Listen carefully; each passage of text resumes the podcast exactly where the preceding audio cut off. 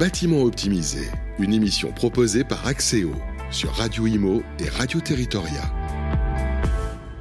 Bonjour, bienvenue à tous. Je suis ravi de vous retrouver pour ce nouveau numéro du Bâtiment Optimisé, l'émission euh, sur Radio Imo qui donne les clés pour améliorer la gestion de vos bâtiments. Notre sujet du jour, réduire les charges en copropriété. Ça va vous intéresser. Comment optimiser notamment sa gestion du chauffage collectif? Avec nous, on est ravi d'accueillir deux experts. Mathieu Ledrozen, bonjour. Bonjour. Directeur commercial pour le bureau d'études Axéo. On rappelle Axéo, hein, qui est bureau d'études en bâtiment notamment spécialisé dans la performance énergétique et climatique des bâtiments existants et des copropriétés.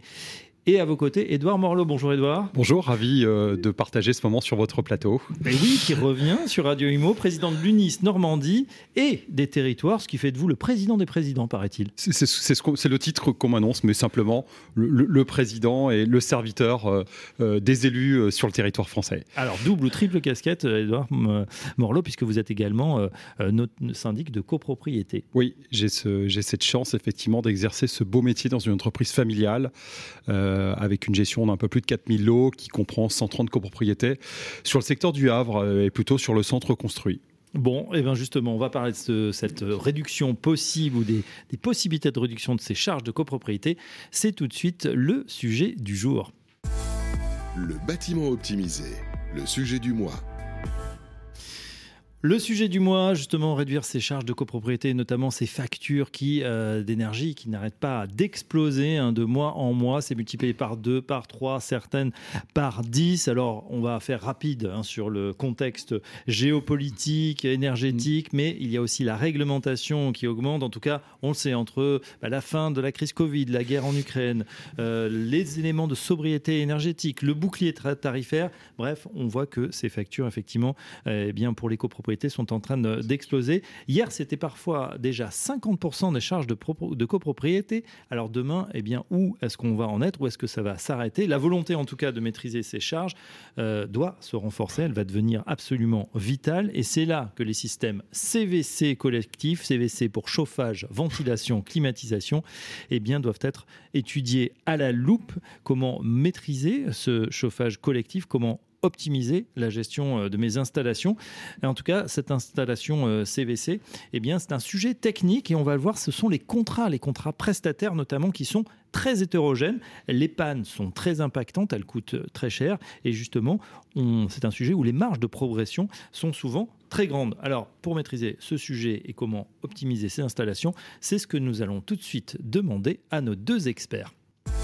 Le bâtiment optimisé, le décryptage des experts. Messieurs, je me tourne vers vous après la présentation du sujet. Euh, Mathieu, euh, effectivement, hein, on, sait que le contexte est extrêmement euh, compliqué dans toutes les copropriétés et il faut faire un point notamment sur ce fameux bouclier tarifaire qui est fantastique pour les particuliers, mais qu'en est-il des copropriétés? Eh ben, le problème, alors déjà, on, est sur un, on est sur un fonctionnement aujourd'hui avec des installations qui sont, comme vous l'avez dit en, introduction, qui sont hyper techniques.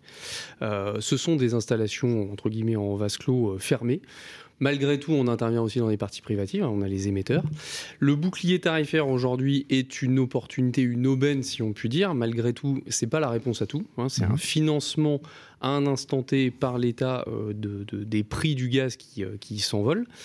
Et surtout, c'est un remboursement. C'est-à-dire qu'à aujourd'hui, euh, vous avez notamment les fournisseurs de gaz qui, mhm. qui viennent nous dire que c'est une très bonne chose, mais c'est pas la panacée parce que eux, ils doivent, ils doivent forcément se faire payer pour fournir du gaz. Il faut payer d'abord et ensuite on obtient un remboursement. Exactement. Donc ça n'est pas la solution à tout et ça n'est de toute façon qu'une solution palliative parce qu'on est en train de parler du prix de la molécule euh, d'énergie, hein, du kilowatt.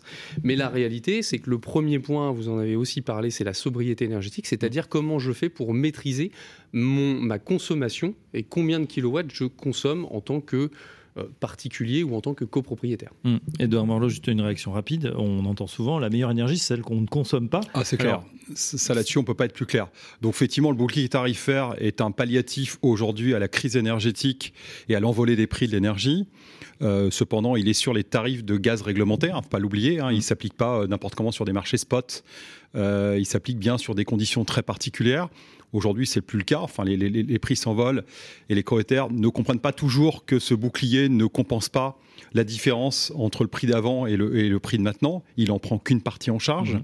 On est plutôt autour de 50 et on n'est pas à la fin de cette crise énergétique. Donc, ce qui veut dire qu'aujourd'hui, il faut étudier euh, des pistes qui sont importantes. Euh, la première, il faut rénover ces bâtiments. Il faut avoir une empreinte carbone, euh, réduire cette empreinte carbone. Enfin, je pense qu'on n'a plus le choix aujourd'hui mmh. avec un prix d'énergie qui ne rebaissera pas. Et puis, il faut parler de sobriété énergétique dans un, dans, dans, dans un temps très court, le temps qu'on passe cet orage aujourd'hui sur ces prix d'énergie qui explosent. Quoi. Ouais, sauf que l'orage, il est maintenant et la rénovation, elle s'étend surtout dans des grosses propriétés sur plusieurs années. Complètement. Euh, c'est pour ça qu'on parle de sobriété énergétique. On parle peut-être aujourd'hui de décaler les périodes de chauffe, hein, surtout l'allumage et l'extinction. Je vous rappelle que dans le domaine public, on est plutôt euh, du 15 octobre au 15 avril. En copropriété, c'est un peu au choix du conseil syndical ou des copropriétaires en fonction de l'orage, en fonction de plein de choses. Et je pense qu'il faut réglementer aujourd'hui et ne plus allumer le chauffage avant le 15 octobre et l'éteindre au plus tard le 15 avril, si les conditions climatiques, bien sûr, le permettent. Mais il faut réglementer ça et je pense qu'il faut arriver sur une température de consigne de 19 et pas 19 plus 1, 19 plus 2, 19 plus 3, il faut réguler sa température. Enfin, Qu'est-ce qu'on fait pour les gens qui, qui disent euh, j'ai trop froid? Ça va forcément arriver. On n'a pas tous la même sensibilité à la température. Les bah, femmes, les personnes âgées. Il y a des euh, pulls, hein, vous savez, euh, Fabrice. Les col roulé. Ouais.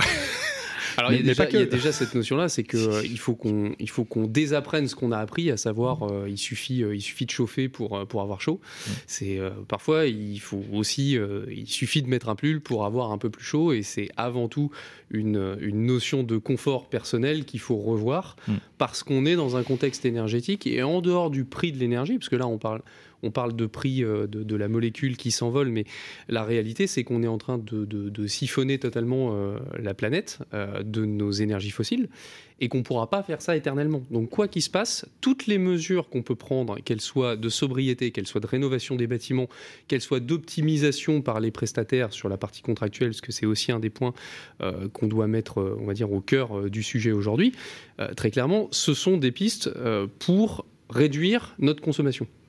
Peu importe le prix qu'elle coûte. Donc première chose, si je vous entends bien, messieurs, le bon sens, euh, le pull quand il fait froid plutôt que de se balader en t-shirt en plein hiver. C'est très clair. Mathieu, on va faire avec vous euh, un petit focus justement sur ce chauffage collectif en, copropriété. Quelles sont les bases finalement à, connaître? Parce qu'on sait que c'est un sujet quand même très technique. Alors, ce qu'il faut rappeler, euh, quand on est en chauffage collectif, globalement, on a de la production, production de chaleur, hein, qui est faite par une installation collective, en général une chaufferie. Ça peut être aussi ce qu'on appelle du réseau urbain, du CPCU. Mhm. Donc ça veut dire qu'on produit la température, la chaleur par un équipement collectif. Euh, à partir de là, vous considérez qu'on a un local technique. Ça va être euh, un local euh, justement simplement d'échangeurs. On va avoir une chaudière, on va avoir on va avoir des vannes, on va avoir des, des, pompes, on va avoir beaucoup de matériel. C'est très hétérogène. Ça a été construit avec des normes euh, spécifiques à des moments donnés. Il n'y a mhm. pas de réglementation effective officielle sur le CVC. C'est-à-dire que vous ne dites pas un chauffage collectif, ça fonctionne de telle manière et réglementairement c'est comme ça. C'est, ça dépend des périodes de construction. Donc on a différents types de production, on a différents types d'émetteurs. On peut, dans certains cas, réguler soi-même la température, dans certains cas, on ne peut pas. Donc les installations techniques déjà en elles-mêmes sont très hétérogènes. Les contrats doivent être spécifiques et adaptés. Et il y a des choses, il faut savoir que certains usages, on ne peut pas réguler soi-même la température, d'où des aberrations hmm. qu'on peut comprendre, mais qui sont des aberrations d'un point de vue euh, climatique ou performance énergétique ou sobriété, de retrouver des logements où quand vous avez trop chaud, votre seule solution, c'est d'ouvrir les fenêtres pour réguler la température. Ce qui est une aberration totale par rapport à ce qu'on sait aujourd'hui. Bon, ça veut dire aussi, euh, le corollaire, c'est qu'il y a des marges de de, progression finalement qui sont importantes. On peut euh, sûrement réaliser des, investissements. Euh, Edouard, je voudrais votre réaction justement. vous qui connaissez très bien ce sujet, quelles sont les grandes problématiques pour un gestionnaire comme vous quand on parle justement d'hétérogénéité, de systèmes complètement différents d'une copro à l'autre Alors c'est très clair. Le, gestionnaire de copropriété, le syndic aujourd'hui n'est pas le sachant, n'est pas le technicien du bâtiment, contrairement à ce qu'on peut croire, d'être un gestionnaire de mise en relation. C'est-à-dire qu'on doit être capable de trouver le bon interlocuteur pour faire la bonne mission. On parle de l'ascenseur, on parle de la plomberie, on parle de tout ce qu'on veut, mais je je pense que le dossier chauffage et les contrats de chauffage, c'est primordial aujourd'hui d'avoir le bon interlocuteur et on passe avec Axéo aujourd'hui pour des renégociations de contrats euh, parce que lui est capable aujourd'hui de nous avoir un contrat euh, je dirais, le plus, le plus homogène possible et qui répondent aujourd'hui aux attentes en termes d'intéressement euh, dans, une période plus normale, on va dire en quelque sorte. Mais si on n'anticipe pas ça, je pense que le, le, professionnel de l'immobilier n'est pas dans son rôle aujourd'hui de renégocier son contrat, mais il doit être accompagné de professionnels comme Axéo. D'accord. D'ailleurs, on, parle de CVC pour euh, chauffage, ventilation, climatisation. Est-ce que vous avez eu les mêmes plaintes cet été quand il faisait très chaud? C'est-à-dire de dire, bah voilà, mais moi j'ai trop chaud, j'en peux plus, qu'est-ce que vous faites? Est-ce qu'il y a de la clim? Ou c'est dans nos immeubles, c'est pas très courant finalement? Non, je, je pense qu'on est encore dans le nord. Euh, je pense qu'effectivement en Normandie, euh, on, on, a subi quelques jours euh, de, de, de forte chaleur, mais globalement non, c'est un, un, épisode très court. Euh, mais qui peut se répéter dans le temps. Donc, euh, il faut réfléchir. Si on a un bâtiment qui est optimisé et qui permet de, cette rénovation énergétique, permettra de garder le, le, le frais l'été et, et, et, et, la chaleur l'hiver. Enfin, mmh. je crois qu'il faut vraiment réfléchir. Euh, et puis notre empreinte carbone. Enfin, il y a, y, a, y a, un enjeu des prochaines années. Comme disait Mathieu, les énergies fossiles ne sont pas inépuisables. Et puis, je pense qu'il faut aujourd'hui préserver notre couche d'ozone. Enfin, mmh. il y, a, y a des enjeux climatiques. Mathieu, justement sur cette, ce sujet de la climatisation, parce que bon, il y a beaucoup de régions qui étaient vraiment écrasées par mmh. la canicule. Est-ce que c'est quelque chose qui monte que vous voyez apparaître actuellement? Bah de toute façon, aujourd'hui, dans les études énergétiques, quand on envisage de rénover un bâtiment, le confort d'été, c'est une vraie problématique. On ne peut pas isoler sans ventiler un bâtiment. Hein, donc, euh, très clairement, si vous mettez de l'isolant autour d'un bâtiment, euh, vous pouvez créer un effet de serre. Mmh. Globalement, c'est ça. Hein, c'est euh, j'arrive à maintenir une température X, mais si cette température elle augmente, on a du mal à avoir un, un déphasage, donc c'est-à-dire une redescente, mmh. notamment dans les périodes plus fraîches. Donc vous gardez une température euh, très élevée. Euh, donc c'est pour ça qu'on doit ventiler, voire surventiler. Ouais. Ça veut dire aussi des notions d'usage. Euh, je ferme mes volets dans la journée pour maintenir le frais. Et à l'inverse, je ventile, donc je surventile en ouvrant mes, mes, mes, mes, mes fenêtres, enfin tous mes ouvrants l'été, enfin le, la nuit, je veux dire, pour, pour prendre de la fraîcheur.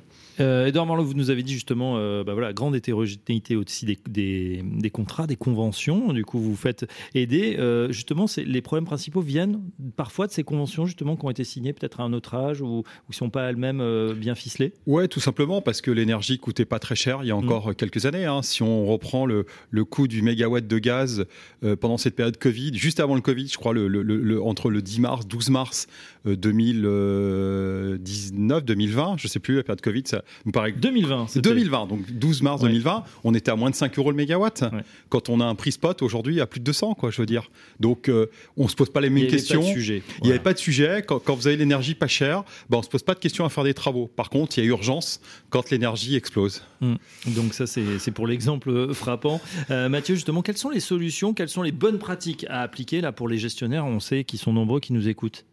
Alors la première, et, euh, et malheureusement elle est, elle est, souvent compliquée, la copropriété a, ce, a cette particularité, c'est que la, le syndicat des copropriétaires, lors d'une assemblée générale, est souverain sur ses décisions, il faut, il faut toujours le rappeler.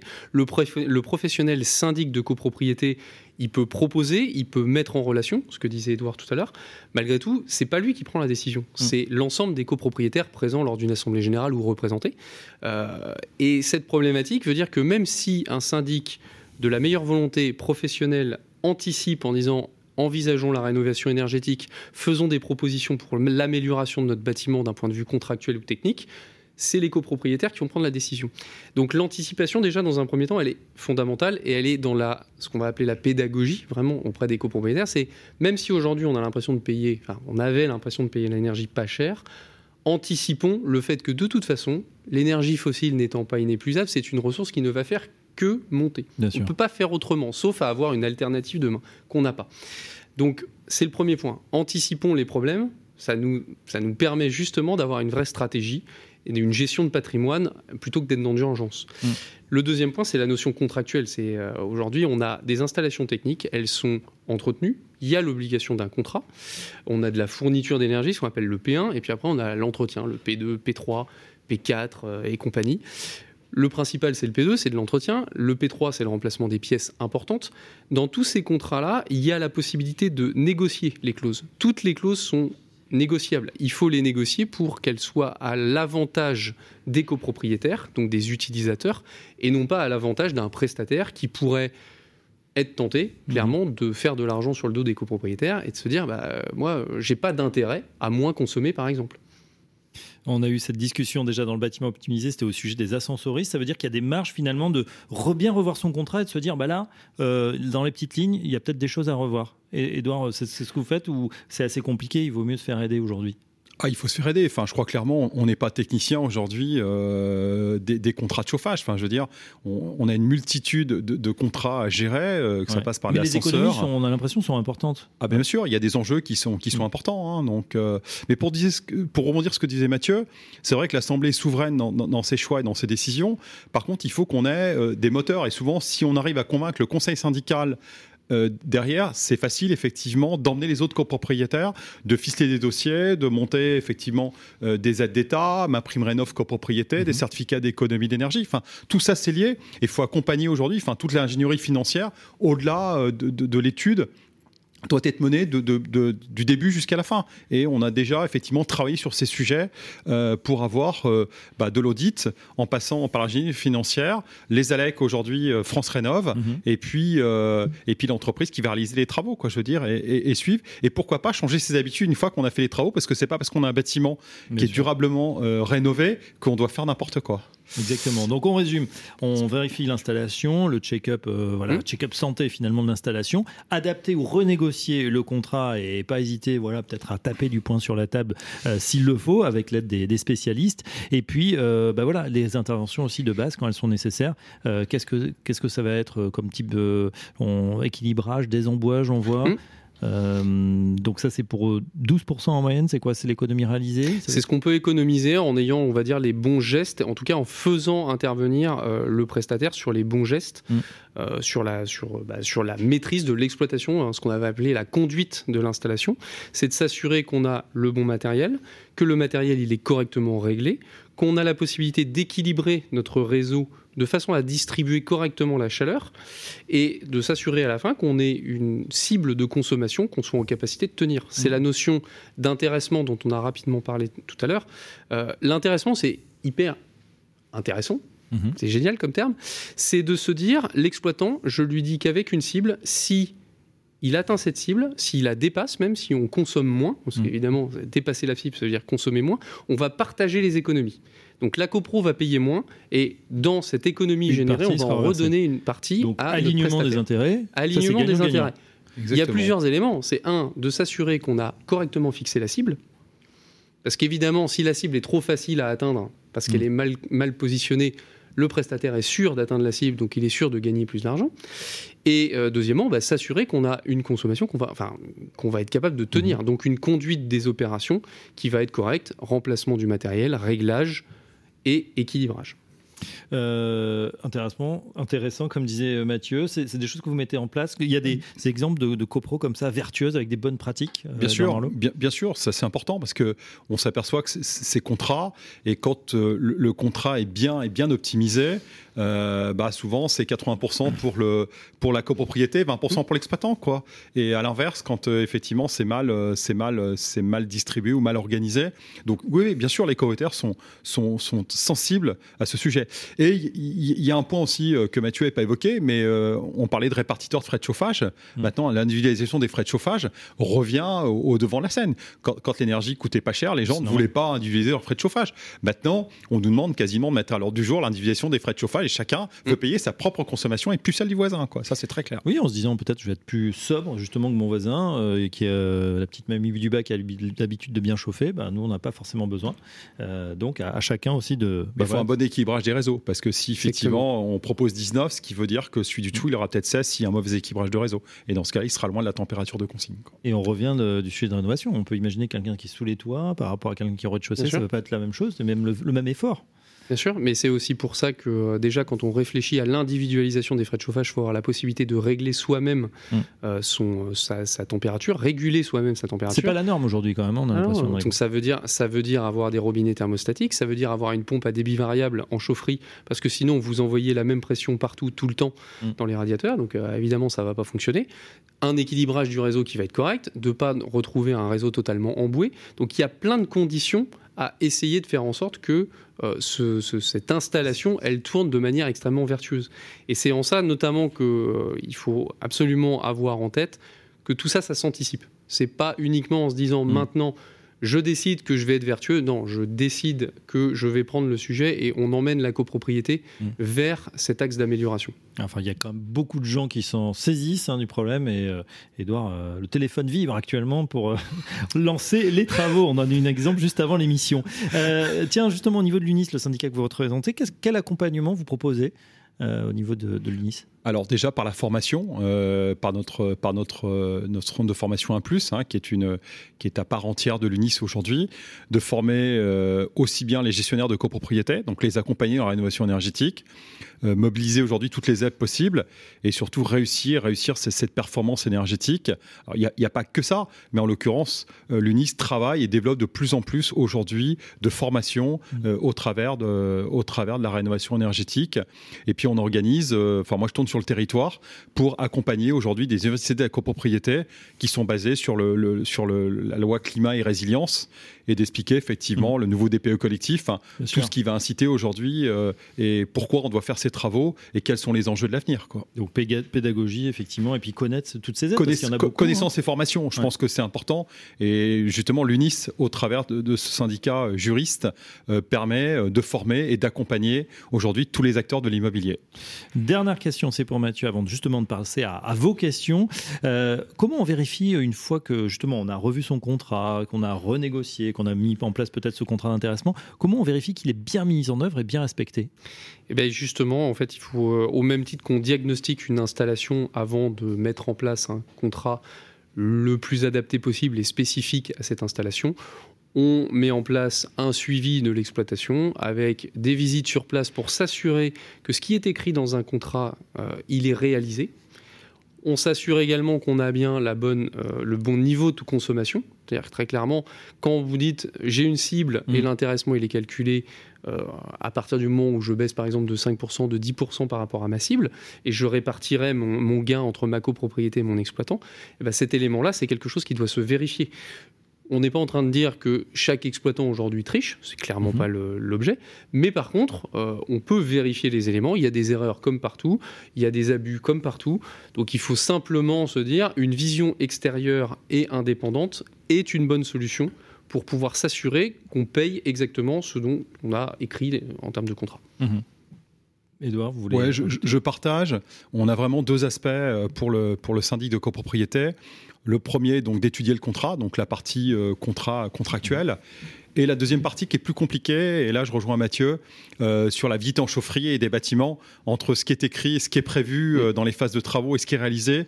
Souvent il y a des décalages et c'est fait en plusieurs phases et pas une seule fois. Ce qui est écrit est écrit en une fois, ce qui est réalisé n'est jamais fait en une fois quoi, finalement. Et là, le, rôle du bureau d'études est, est, primordial de nous accompagner mm. techniquement pour mm. vérifier ce qui est écrit dans le cahier des charges vigilance donc et, vérification. Il faut rappeler que sur une chaufferie, à part dans des installations d'une puissance euh, importante, il n'y a pas de vérification extérieure indépendante. Euh, par exemple, sur un, sur, enfin, même si c'est un peu différent, mais sur un ascenseur, vous avez un contrôle technique euh, quinquennal. Sur une chaufferie, si elle est d'une puissance inférieure à 750 kW, vous n'avez pas de contrôle. Donc ça veut dire que le prestataire est le seul à intervenir si vous avez un prestataire avec euh, euh, une implication dans la copropriété, mhm. ça peut ne pas du tout être un problème. Et vous pouvez avoir 100% de ce que vous payez, entre guillemets, la, bonne conduite d'opération. Mais vous pouvez aussi vous retrouver avec une conduite d'installation qui va être défaillante. Et s'il n'y a personne pour aller regarder ce qui se fait, eh ben, évidemment, euh, la, dérive, la dérive est très proche. Et c'est là où on consomme, surconsomme et surpaye. D'où l'intérêt justement d'être accompagné. Allez, tout de suite, euh, je vous propose de passer à la dernière partie de cette émission, vos questions. Le bâtiment optimisé. Axéo vous répond. Les questions sont les questions qui nous parviennent et les réponses, ça va être celles de nos experts. Alors, euh, justement, on a euh, beaucoup parlé de la gestion euh, des systèmes et du contrat de maintenance. on sait aussi que les prix de l'énergie augmentent. La question est, peut-on renégocier directement le contrat de fourniture et bloquer un tarif? Alors ça, c'est la question en ce moment à 1000 euros, sinon plus. C'est ça, exactement. Alors, il y a encore peu de temps, je vous dirais qu'on pouvait négocier à tout va parce qu'on avait des des, des, plateformes même de, négociation mm, mm. du prix de l'énergie, qu'on avait des opérateurs nouveaux qui, qui étaient sur le marché. Euh, et donc c'était très ouvert. Ça, ça vient de la dérégulation pardon, aussi des marchés de l'énergie. Hein.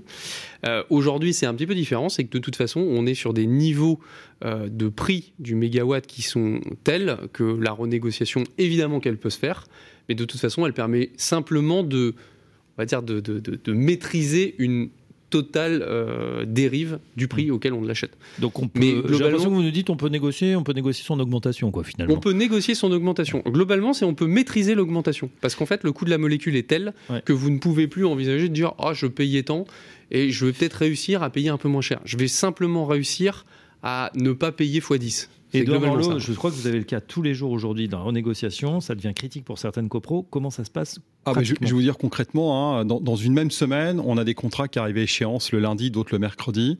Le lundi, j'avais pas les mêmes offres que le mercredi. Le lundi, certains fournisseurs me répondaient, j'avais trois offres. Le mercredi, j'en avais une seule, voire pas du tout. Donc c'est super difficile. Et quand on vous dit que ça coûte 40 avant et ce sera 200 pour un an bloqué, euh, vous imaginez, pour le, ça veut dire que le, le, le, budget copropriété. Je vous parle d'une résidence comme Le Havre, euh, mmh. sur 1200 lots, le budget annuel du chauffage était de 400 000 euros, il passe à 1 700 000 euros pour l'hiver prochain. euh, voilà, bon, il y a 1200 personnes, vous refaites un ratio lot, c'est pas dramatique pour autant, mais c'est quand même super difficile. Mmh. Vous apercevez euh, que dans beaucoup de copropriétés, les prix ont explosé. je vous donne un exemple précis. au mois de l'immeuble où je suis présent au Havre, 400 logements, donc une dizaine de bâtiment, il a fallu revoir le contrat euh, de, ce qui était consommé l'hiver dernier. C'est-à-dire que le budget, on l'a augmenté de 200 000 euros, qu'on a mmh. augmenté au mois de juin, et le budget qui était... En anticipation En anti, euh, Même pas, qui était consommé. Donc ça veut dire qu'on a mmh. demandé au mois de juin ce qu'on a consommé l'hiver dernier. Et il nous manquait 200 000 pour boucler le budget, ah, hormis, euh, hormis le bouclier tarifaire. On a dû, au 1er juillet, revoir le, le, budget, repartait du 1er juillet au 30 juin l'année suivante. On était un budget à 250 000, on l'a passé à 400 000. Vous faites l'addition des deux, hmm. la personne qui avait 1000 avant passe à 4000 au 1er juillet. Allez, c'est lourd. Voilà, c'est un hmm. exemple. Alors, bien sûr qu'après, ça se lisse les trois autres, parce que vous avez le rattrapage aide-1 plus le budget futur, ce qui fait, mais en gros, ça veut dire que vous avez multiplié par 2,5 en gros votre, hmm. votre prix, votre prix d'énergie. Autre question, je suis syndic bénévole d'une copropriété, je veux renégocier mon contrat de maintenance, comment faire? Eh ben, deux, solutions. Euh, soit appeler directement son prestataire, voire d'autres prestataires, pour avoir des propositions. Des propositions qui seront faites directement par les exploitants, donc aux conditions de l'exploitant. Il faut être très clair. Ils mettront leur clause de contrat. Et euh, j'allais dire, le, syndic et la copropriété se retrouvent un peu pieds et poings liés. J'exagère un peu en disant ça, mais globalement, c'est on va travailler aux conditions choisi par l'exploitant. Mhm. Deuxième solution, avoir un bureau d'études ou en tout cas un consultant extérieur, expert du CVC, expert contractuel, qui va négocier les clauses en faveur de la copropriété, qui aura évidemment un vrai regard sur, euh, par exemple, l'intéressement, le type de contrat le plus adapté en fonction des consommations, en fonction euh, du système en place, en fonction des émetteurs, en fonction des usages. À partir du moment où vous faites cette démarche-là, vous rentrez dans une démarche beaucoup plus vertueuse parce que vous définissez les clauses qui vont être dans le contrat vous-même. Donc, vous n'êtes pas mm-hmm. dépendant de ce que le prestataire va vous proposer. Et évidemment, quand on bosse à nos propres conditions, alors certes, ça peut coûter en exploitation, en, termes de contrat, un poil plus cher, mais en général, on s'y retrouve facilement en exploitation derrière. Voilà, donc euh, ne pas hésiter. En conclusion, messieurs, j'ai noté quelques mots-clés. Molécule, elle va, ça va pas s'améliorer au niveau des prix. Hein, euh, voilà, on sait qu'on n'a qu'une planète, comme on dit. Donc là, on est arrivé un peu au bout. Et puis la situation euh, géopolitique fait que là, c'est la crise et ça va être la crise pour longtemps. on l'a vu, des prix qui explosent. Heureusement pour les copros, il y a des solutions. Il faut se faire accompagner. On ne peut pas tout maîtriser, on ne peut pas tout savoir. Contrat de maintenance, intéressement, renégociation et surtout vigilance une fois que le contrat et signé. Edouard Morlot, on a fait le tour oui, je pense que il faut passer par des professionnels. Hein. Mm. Aujourd'hui, euh, sans passer par des professionnels, c'est très très compliqué de maîtriser ce que les professionnels sont formés euh, pour accompagner aujourd'hui euh, leurs clients.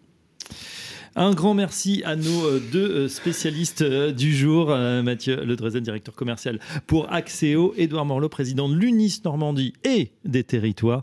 Un grand merci à vous deux. On se retrouve très prochainement merci, pour un nouveau numéro du bâtiment optimisé. Le bâtiment optimisé, une émission proposée par Axéo, à retrouver sur les sites et applis de Radio Imo et Radio Territoria et sur toutes les plateformes de streaming.